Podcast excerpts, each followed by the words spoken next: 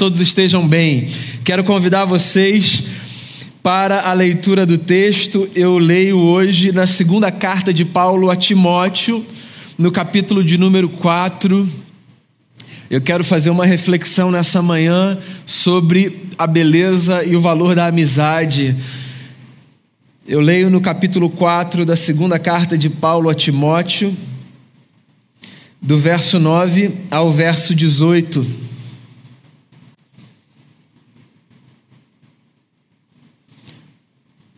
Diz assim o texto, olha só. Procure vir logo ao meu encontro, pois Demas, amando este mundo, abandonou-me e foi para Tessalônica. Crescente foi para Galácia e Tito para Dalmácia. Só Lucas está comigo. Traga Marcos com você, porque ele me é útil para o ministério. Enviei Tíquico a Éfeso. Quando você vier, traga a capa que deixei na casa de Carpo, em Troade e trago os meus livros, especialmente os pergaminhos. Alexandre, o ferreiro, causou-me muitos males. O Senhor lhe dará retribuição pelo que fez. Previna-se contra ele, porque se opôs fortemente às nossas palavras. Na minha primeira defesa, ninguém apareceu para me apoiar, todos me abandonaram. Que isso não lhe seja cobrado. Mas o Senhor permaneceu ao meu lado e me deu forças para que por mim a mensagem fosse plenamente proclamada e todos os gentios a ouvissem. E eu fui libertado da boca do leão. O Senhor me livrará de toda obra maligna e me levará a salvo para o seu reino celestial. A ele seja a glória para todo sempre. Amém. Palavras de Paulo apóstolo a um pastor que ele tinha como filho na fé, um homem chamado Timóteo. Segunda carta que Paulo escreve para esse jovem pastor, o instruindo. Paulo, apóstolo, é muito conhecido pelos tratados teológicos densos que ele construiu, que ele formulou. Quando a gente pensa nesse apóstolo dentro do colégio apostólico, talvez a primeira coisa que nos vem à mente seja essa contribuição que Paulo deu para formatar a teologia como nós a conhecemos. Esse sujeito das palavras difíceis, às vezes duras, por exemplo, um outro apóstolo, Pedro, um pescador, um homem simples, escreve aqui no texto bíblico que havia algumas palavras de Paulo que ele não conseguia entender, eram muito difíceis. Eu gosto de ler as cartas de Paulo não apenas nesse teor central dos tratados teológicos, mas nesses recados finais que às vezes ele dá para os seus interlocutores. Algumas cartas foram escritas para comunidades, outras cartas foram escritas para pessoas. E geralmente nas recomendações finais das cartas a gente vê não o Paulo erudito teólogo, mas o Paulo humano, que abre o coração, que fala sobre lutas, que pede oração. Nessa carta em especial, Paulo escreve para Timóteo, tanto se queixando quanto pedindo a presença de um amigo. Eu chamaria essa sessão de a sessão da teologia da amizade. É um trecho em que Paulo fala sobre como ele se frustra nas amizades, mas sobre como ele anseia que alguns outros amigos estejam com ele na caminhada. A amizade, esse é um tema universal. Esse é um tema que atravessa ciências e saberes. É um tema que dispensa um certo grau de conhecimento, de intelectualidade. Seja quem for a pessoa, esteja onde ela estiver, tenha a idade que tiver. Todo mundo sempre vai entender do que a gente fala quando a gente fala de amizade. Porque a amizade é uma experiência da vida, desde a primeira infância. E eu não sei se você pensa assim, mas pelo menos eu vejo a amizade como uma das experiências mais bonitas da vida. Dos livros de C.S. Lewis, que foi um escritor cristão do século passado, um dos mais bonitos é um livro chamado Os Quatro Amores. Um livro pequeno, no qual ele fala exatamente sobre essas quatro categorias de amor que ele reconhece. O livro é bacana do início ao fim, na minha opinião, a seção mais interessante do livro é a que ele fala exatamente do amor que ele chama de amizade, o amor fraterno. Algumas coisas me saltam aos olhos nessa seção dessa obra. Por exemplo, ele fala que a amizade é o único amor desobrigado. E aí ele faz uma comparação, ele diz assim: Eu não escolho os pais que eu tenho. Eu chego nesse mundo conhecendo os meus pais, que me foram dados por Deus. E também, não da perspectiva natural, escolho os filhos que eu terei. Eu recebo os filhos que Deus me dá. Ou seja, essas experiências de amor, que talvez sejam experiências mais viscerais que a gente desfruta, são experiências que, conquanto maravilhosas, estão para além da nossa possibilidade de escolha. E aí é que ele fala da obrigação e da desobrigação. A amizade, no entanto, escreve ele no texto, é essa experiência do amor desobrigado. Ninguém é obrigado a ter um amigo. Ninguém vive uma amizade por obrigação. Porque amizade é algo que a gente reconhece nas vísceras da caminhada. A gente é ou não é. Ontem os meus filhos estavam brincando com alguns amigos e com as primas lá em casa. E eles foram para a rua. E num determinado momento, uns voltaram e outros não. Aos que voltaram, eu perguntei: por que, que vocês voltaram? Vocês conheceram gente nova na rua, no condomínio hoje, não foi?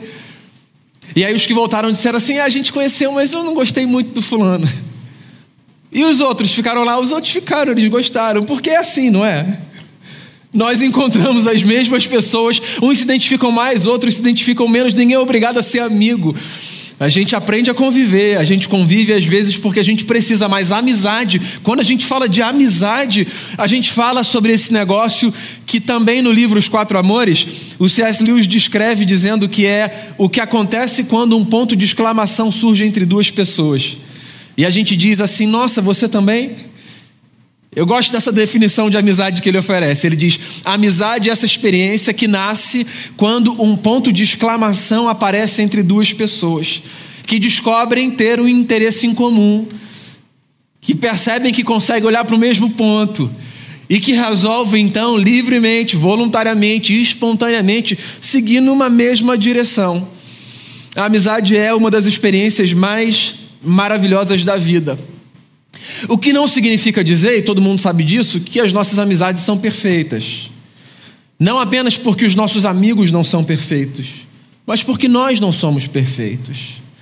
A amizade é também essa experiência de frustração, de ferida, de machucado, de ressentimento, de mágoa, de distanciamento, de incompreensão. E esse texto aqui é um texto no qual Paulo se abre e expõe o seu coração nas suas trajetórias de amizade.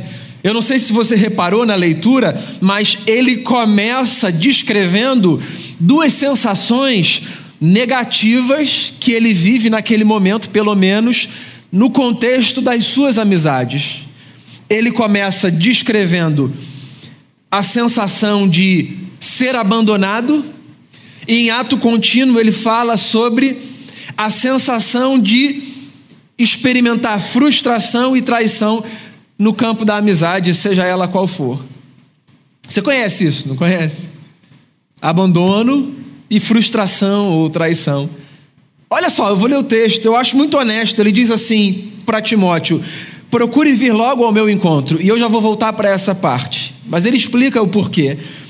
Porque Demas que amou esse mundo, me abandonou e foi para Tessalônica. Crescente foi para Galácia. Tito foi para Dalmácia, cada um seguiu a sua vida. Eu estou abandonado. Paulo escreve, e do alto da sua humanidade, sendo ele um apóstolo, um líder, um sujeito que supostamente tinha uma reputação para zelar, uma imagem para preservar, ele tem a coragem e a humildade de dizer: Os meus amigos me abandonaram. Eu acho que é bacana que na vida a gente tenha alguns espaços e algumas relações nas quais a gente se sente à vontade para expor aquilo que se passa no nosso coração. Eu acho que é bacana na vida que a gente consiga construir alguns ambientes relacionais que nos deem a possibilidade de dizer para essas pessoas, sem medo, o que a gente sente, o que se passa lá dentro. Eu não sei se você tem esse privilégio de conversar sobre si com algumas pessoas sem calcular palavras. Isso é muito bom, isso é muito libertador. A gente vive num tempo que é um tempo que tem muita chance de nos enganar no tema da amizade. Por quê? Porque o tempo que a gente vive é um tempo de muitas conexões, o que não significa ser um tempo de muitas amizades. Por exemplo, as redes sociais nas quais nós passamos parte do nosso dia em, em porções assim curtas. As redes sociais são esse espaço simbólico das muitas conexões que nós temos. Seja qual for a rede que você frequente, se você frequenta alguma, eu imagino que sim. A gente tem muita conexão ali. O que não significa que a gente tem muito amigo ali, certo?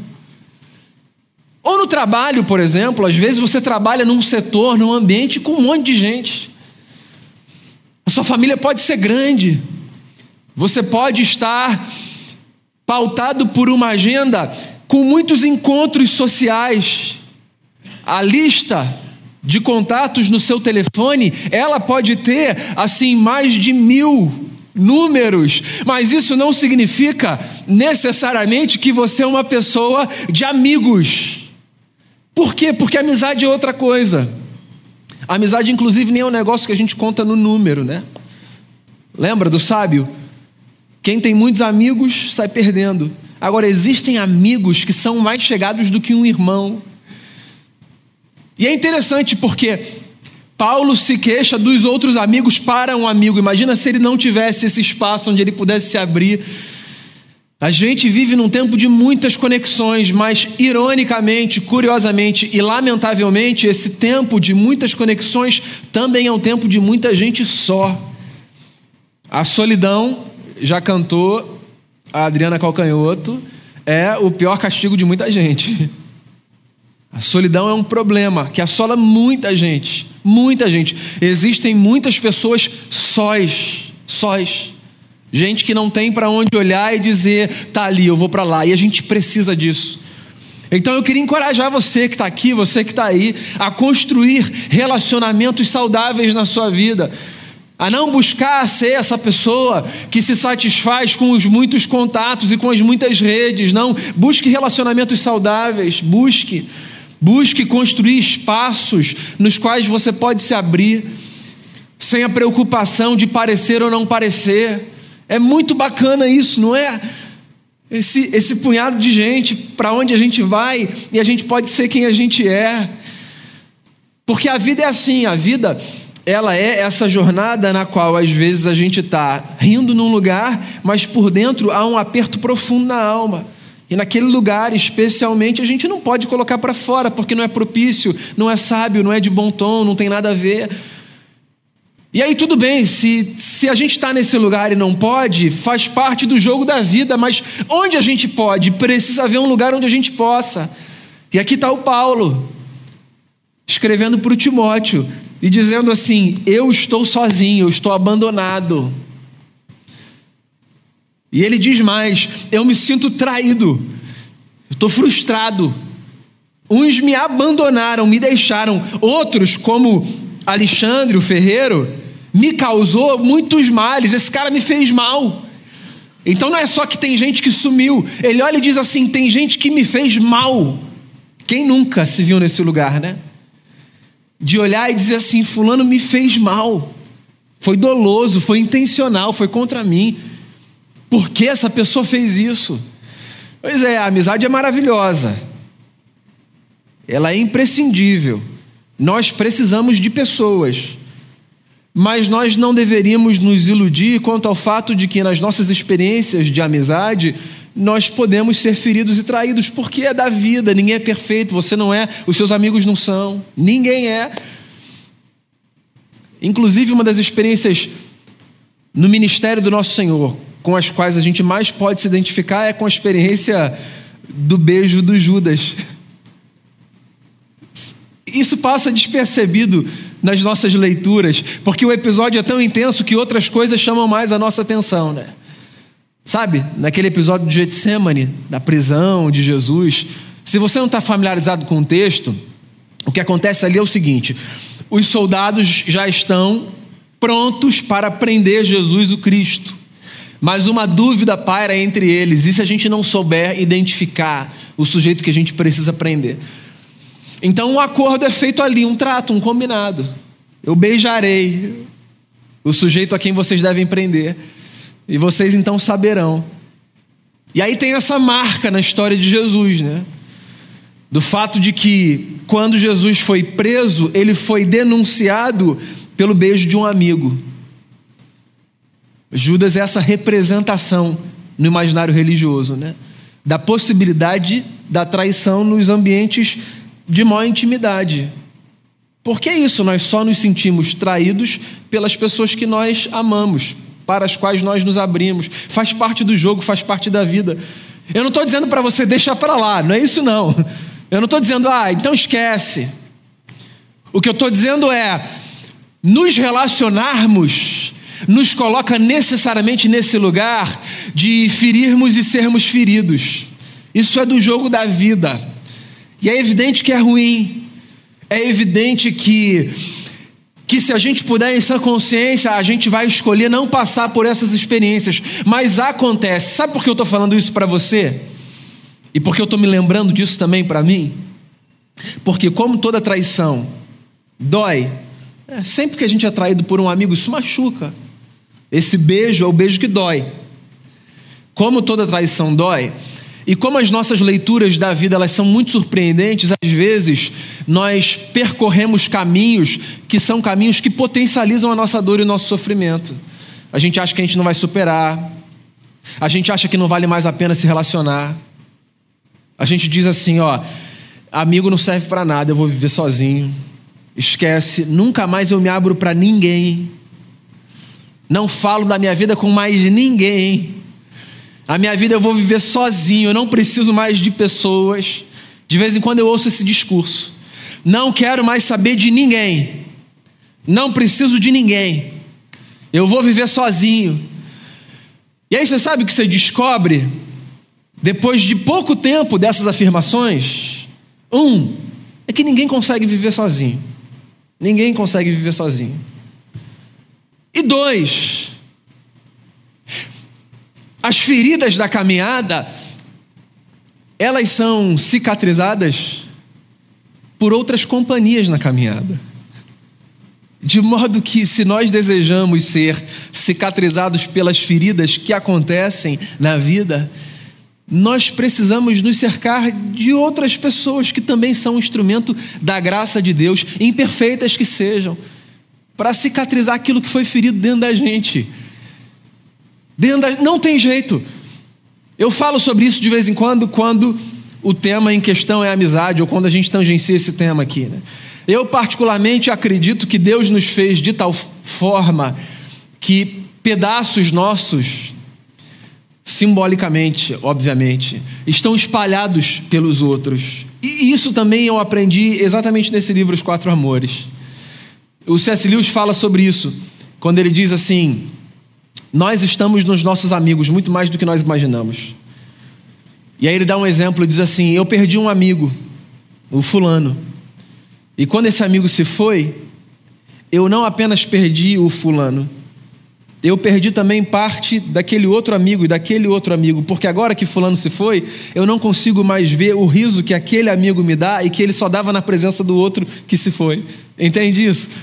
Quando a gente está nessa experiência de perda, do luto, Talvez isso fica, fique mais vívido. A gente olha para algumas experiências né, diante de alguém que se vai e a gente diz assim: um pedaço meu se foi. A gente se pergunta como eu vou conseguir rir de novo. E agora, quem vai, quem vai brincar comigo de novo daquela brincadeira? Há pedaços nossos que estão espalhados por aí. E os nossos encontros com as pessoas nos tornam inteiros. Porque se há pedaços meus que estão por aí, se há risos que eu só dou na presença dos meus filhos, então eu preciso deles perto de mim. Porque quando eles voltam para mim, voltando da escola, voltando da casa de um amigo, voltando de qualquer lugar, eu consigo dar risos que eu só dou na presença deles. E as satisfações minhas que eu só tenho quando eu estou com a Denise. E eu posso estar com outras pessoas que são maravilhosas, mas é quando eu estou com ela que eu experimento essas satisfações, porque há pedaços nossos que estão espalhados por aí.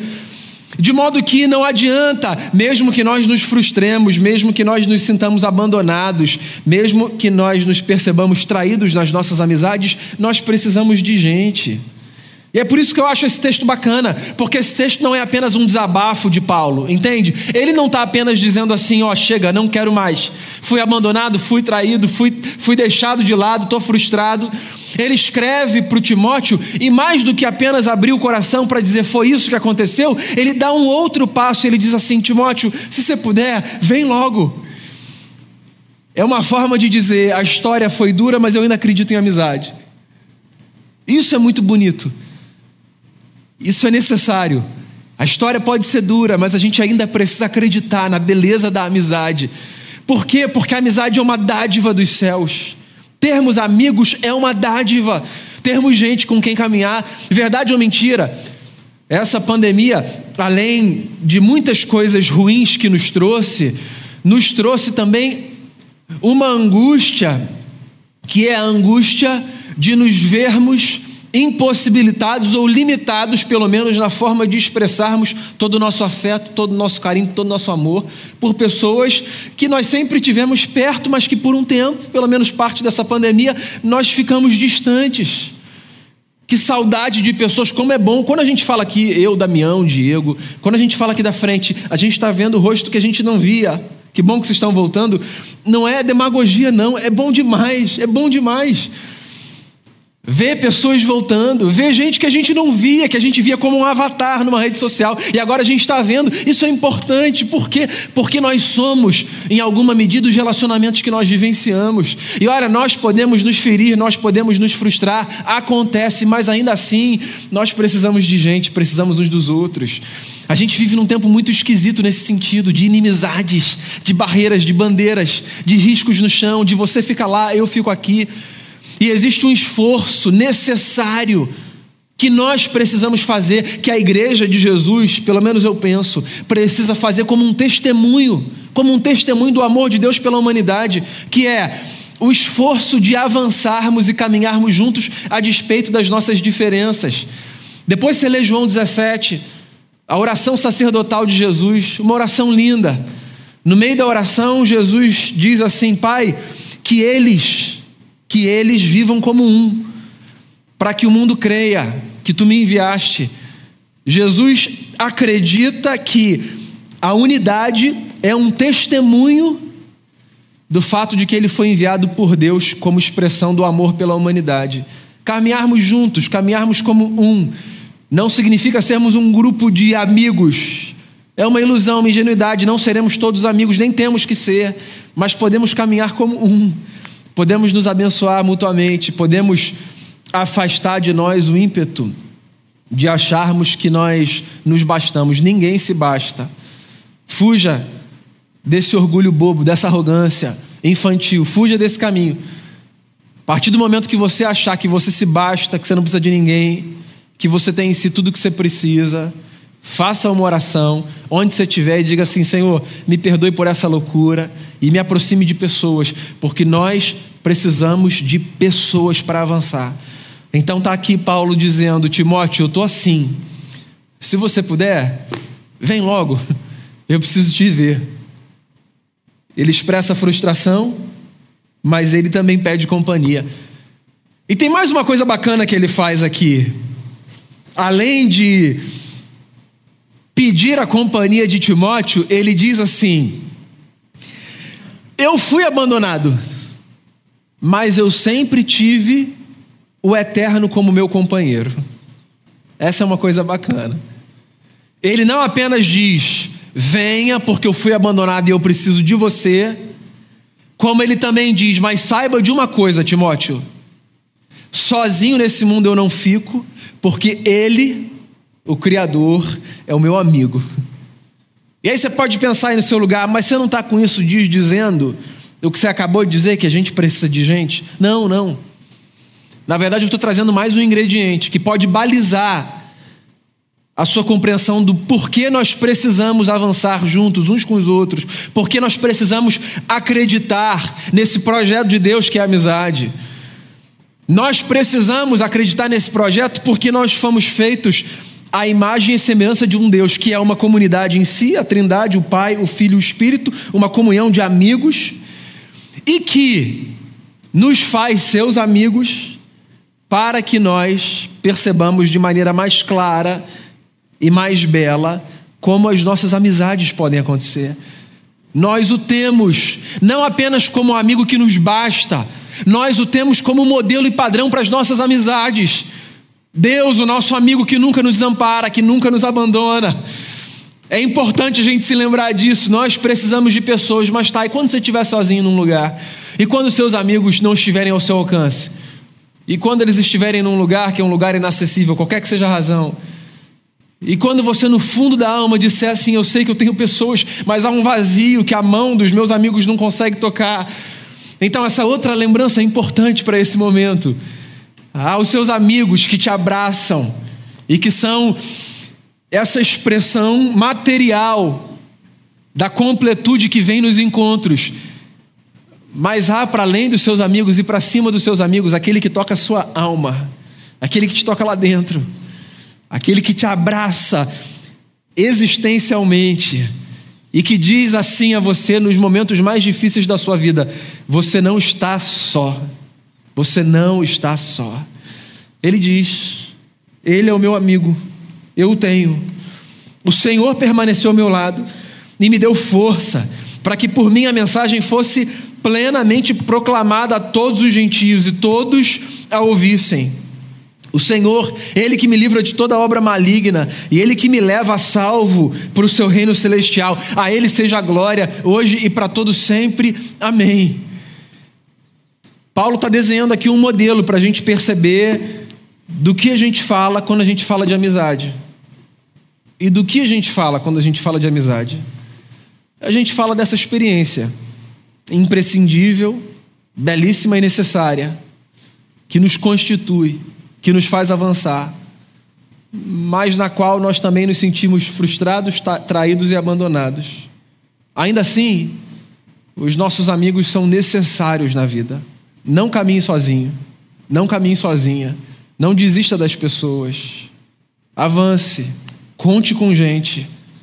Ninguém tem em si tudo o de que precisa para avançar na vida.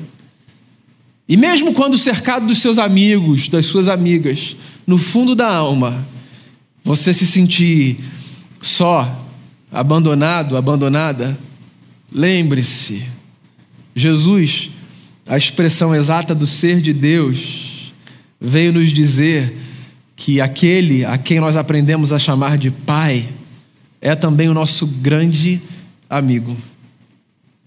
Você lembra da canção do pastor Ademar de Campos, antiga? Diz assim: Não existe nada melhor do que ser amigo de Deus, caminhar seguro na luz e desfrutar do seu amor, ter a paz no coração viver sempre em comunhão e assim perceber a grandeza do poder de Jesus, o meu bom pastor. Eu não sei você, mas muitas vezes na vida essa música me foi a lembrança de que eu nunca estou e nunca estarei sozinho. A gente na vida que é a expressão da graça de Deus na minha vida. Mas mesmo quando eu não consigo ver essa gente, pela distância física, pelos desencontros ou por qualquer motivo, sempre há lembrança de que onde eu estiver, dentro de mim, por esse mistério da graça, aquele que não pode ser contido pelos altos céus por causa do amor de Jesus, se fez meu amigo, seu amigo, nosso amigo que a gente acredite na boa teologia da amizade, que as feridas, as frustrações, as traições e os abandonos não façam com que você se recolha numa espécie de aquário, gaiola e se afaste do mundo. Não desista das pessoas, não. É através das pessoas que Deus, o nosso amigo, cuida, cura, sara e cicatriza as nossas feridas que a gente faça uma oração nesse momento. Eu queria encorajar você, assentado aí no seu lugar, a fazer uma oração de gratidão por algum amigo aí no seu lugar. Se você está aqui com a gente ou aí diz assim, eu não sei nem fazer oração, eu estou aqui caí de paraquedas. Não tem um repertório, não tem um vocabulário não. O que eu estou encorajando você a fazer nesse momento é a, a aquietar a sua alma e a dentro de si falar com aquele que você sabe que, tendo criado o mundo, resolveu fazer morada no seu peito. Ele está aí dentro de você, fale com ele. A gente tem acesso a Ele pela graça e pela bondade de Jesus.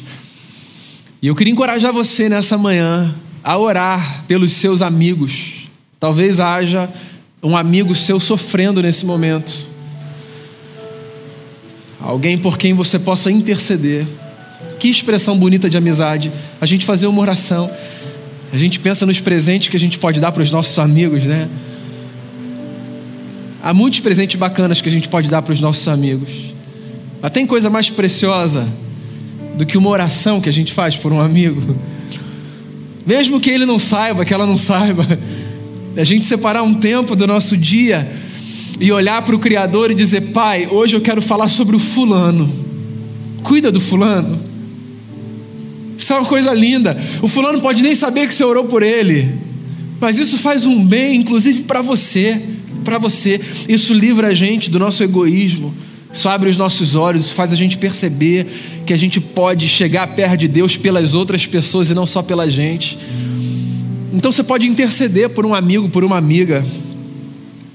Você pode fazer uma oração de gratidão por um amigo, por uma amiga. Você pode dizer, Pai, eu queria te agradecer pela vida dessa pessoa. Eu queria te agradecer por aquele momento lá atrás na vida, ou por esse momento presente. Eu queria te agradecer. Mas eu queria que a gente fizesse isso nesse momento. Enquanto a gente ouve essa canção, que a gente ofereça a Deus em oração a vida de quem Ele trouxer à nossa mente. E que isso faça bem para a nossa alma. Eu desejo que isso faça bem para a sua alma e que isso abençoe você. Jesus, o nosso amigo, está com a gente, sempre estará até o fim. Ouça essa canção. Depois nós oraremos juntos e receberemos a bênção e nos despediremos. Nós acabamos de cantar que não existe nada melhor do que ser amigo de Deus. E realmente é muito bom saber que nós somos seus amigos, é bom saber que nós temos um pai que nos olha de uma forma especial e que tem uma relação com a gente que transcende qualquer coisa. Um pai que nos olha como filhos, mas também nos dá a oportunidade de um canal aberto, de poder falar com o Senhor aquilo que pensamos, falar com o Senhor aquilo que sentimos, falar com o Senhor do nosso jeito. Um pai que nos dá a oportunidade de não só ser nosso amigo, mas envia a cada um de nós pessoas ao nosso socorro, pessoas ao nosso convívio, um pai que nos cerca de amigos. Nós queremos colocar diante do Senhor também que nos ensine a ser bons amigos aos nossos irmãos, aqueles que o Senhor nos envia. Porque a amizade é algo recíproco, é algo que a gente constrói. Então, se o Senhor nos permite, traz para próximo de nós amigos, o Senhor também nos envia. E nós precisamos aprender a ser bons amigos e a construir boas amizades, bons relacionamentos, relacionamentos que nos aproximem de Ti. Deus, que a nossa caminhada nunca seja uma caminhada solitária, que a gente nunca ande sozinho. Pai, em nome de Cristo Jesus, que dos momentos em que nós formos feridos, a gente não perca a esperança, a gente não perca o respeito pelo outro, mas que a gente consiga colocar diante do Senhor e sarar as feridas do nosso coração. E que a gente construa a cada dia relações firmes, sólidas, que nos aproximem do Senhor, que nos lembre que nós não estamos sozinhos. Que a gente seja amigo dos nossos amigos, companheiro dos nossos irmãos, ajudadores um dos outros. Que o Senhor derrame sobre a sua igreja graça, paz que durante essa semana o Senhor continue a nos impulsionar, a nos lembrar de orarmos uns pelos outros, de colocar aqueles que tiveram importância na nossa vida, estão distantes diante de Ti. Nós possamos, em nome de Cristo Jesus, não no processo automático, nos achegar diante de Ti e colocar aos nossos amigos, as pessoas que nos cercam, diante do Senhor, entregá-los para a glória do Senhor, pedir que o Senhor nos abençoe e orar uns pelos outros, como as Sagradas Escrituras nos ensinam.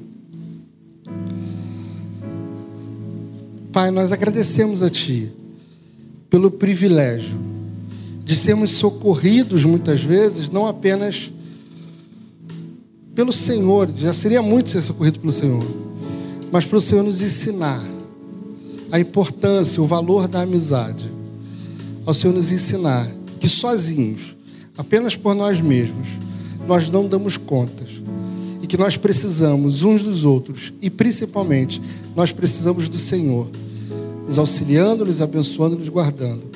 Abençoa cada família aqui, a cada casa aqui representada. Que a semana seja uma semana de bênção, uma semana de paz, uma semana de renovo. E que o Senhor nos incomode. Essa é a nossa oração, esse é o nosso desejo. A termos uma vida proativa de oração. A ter uma vida intensa de oração. Colocando, intercedendo uns pelos outros porque assim cresce a igreja de Cristo, assim cresce o reino do Senhor, assim crescemos diante do Pai. E que a graça do nosso Senhor e Salvador Jesus Cristo, o amor de Deus, o nosso Pai, as doces e infinitas consolações do Santo Espírito sejam sobre o povo de Deus, em nome de Cristo Jesus. Amém